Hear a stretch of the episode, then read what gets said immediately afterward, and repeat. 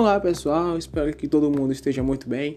Eu me chamo Cleison Gabriel e juntamente com a Elisa Bernardo e a Tainara Rodrigues, sou estudante de Engenharia Civil no primeiro período e aqui nesse podcast vamos falar um pouco sobre é, políticas públicas de habitação e o papel do Estado nisso. Bom, não sei se é do conhecimento de todo mundo, mas sabiam que todo mundo tem um direito a uma moradia? uma moradia digna? Pois é, esse direito ele é previsto na nossa Constituição no seu artigo 6 Porém, sabemos que na prática não é bem assim que funciona. Porque, visto a, a grande diferença socioeconômica que a gente tem no país entre as classes sociais, isso, esse fator ajuda muito o número de pessoas ainda não ter essa sua moradia, seja ela própria, seja alugada. Por isso que a gente vê muito movimento sem terra, por exemplo, pessoal que briga por esse direito. Então, a partir disso a gente pode afirmar que nem todos os cidadãos aqui do país eles usufruem desse direito social que é de todos e que é previsto para todo mundo. Então é sobre isso que a gente vai falar, sobre esse esse direito e qual o papel do Estado nisso, como ele vai assegurar, como que é aplicado, para tentar esclarecer o máximo possível para as pessoas. Como o Estado assegura o acesso a esse direito? Bom, o responsável por garantir que isso seja cumprido é o Estado, pois é dever do Estado assegurar moradia digna a todos os cidadãos.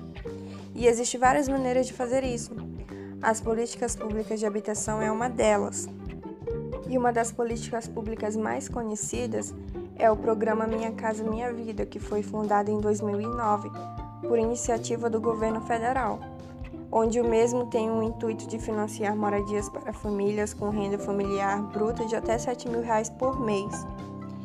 E poucas pessoas sabem que nesse ano ocorreu uma mudança pois o programa passou a se chamar Programa Casa Verde e Amarela, mas ela mantém a mesma funcionalidade com algumas alterações. E aqui em Rondônia existe o programa Morada Nova, que atende a população local, e ela é bem semelhante ao programa citado anteriormente. Mas quem se enquadra dentro desses direitos, ou seja, quem faz parte do público-alvo dessa política social?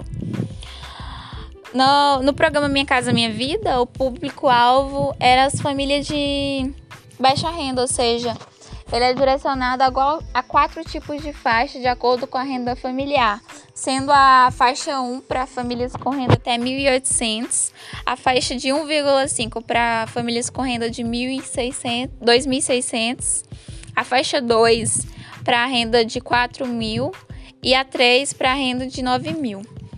A faixa 1, para famílias com até 1.800, ele deve fazer o cadastramento diretamente na sua prefeitura ou então em alguma organização. Já da faixa 1,5, 2 e 3, as pessoas já podem fazer o financiamento direto com as instituições parceiras desse programa, como o Banco do Brasil, é, Caixa Econômica. E a partir dali, esses essa instituição ela vai fazer o cálculo do financiamento e, a, de acordo com a sua renda vai calcular a taxa de juro.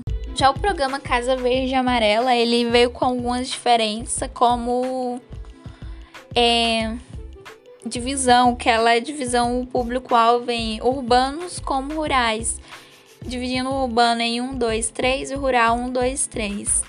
E ele também busca priorizar certas situações, ou seja, família com em risco, vulnerabilidade ou então deficiência, idosos, criança, é, adolescentes, também contendo um diferencial no menores juros, principalmente na região norte e nordeste. E é isso, esse programa veio para substituir o Minha Casa e Minha Vida e, de certa forma, tentar facilitar o acesso à população à moradia digna, ou seja, ampliar a quantidade de pessoas que podem receber esse benefício. como já foi citado anteriormente, aqui na região é, já foi utilizado essas políticas públicas. Em Porto Velho aqui a gente tem os exemplos como o residencial Orgulho do Madeira e o Mora Melhor. É, eles foram construídos através de uma parceria dos governos federal é, com o projeto Minha Casa Minha Vida e o governo estadual com o programa Morada Nova. E esses residenciais eles contam com apartamentos, é, geralmente tem dois quartos, sala, cozinha, banheiro, num espaço de mais ou menos uns 42 metros quadrados. E muitas famílias foram beneficiadas e conseguiram realizar o sonho de ter a sua casa própria. Então esses são alguns exemplos de como essa política pública foi utilizada e efetivada de fato aqui no estado de Rondônia.